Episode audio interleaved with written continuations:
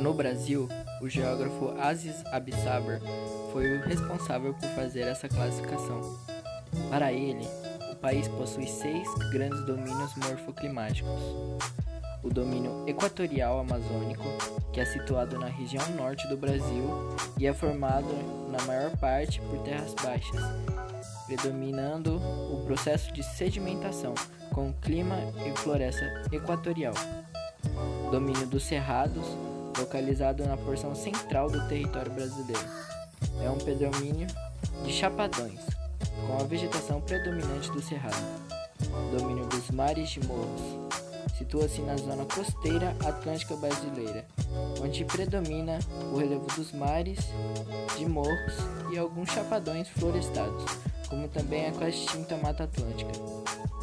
Domínio das Caatingas.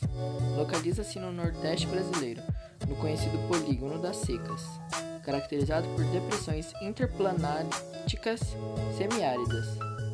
Domínio das Araucárias. Encontra-se no sul do país, com predomínio de planaltos e formação de araucárias. Domínio das Pradarias.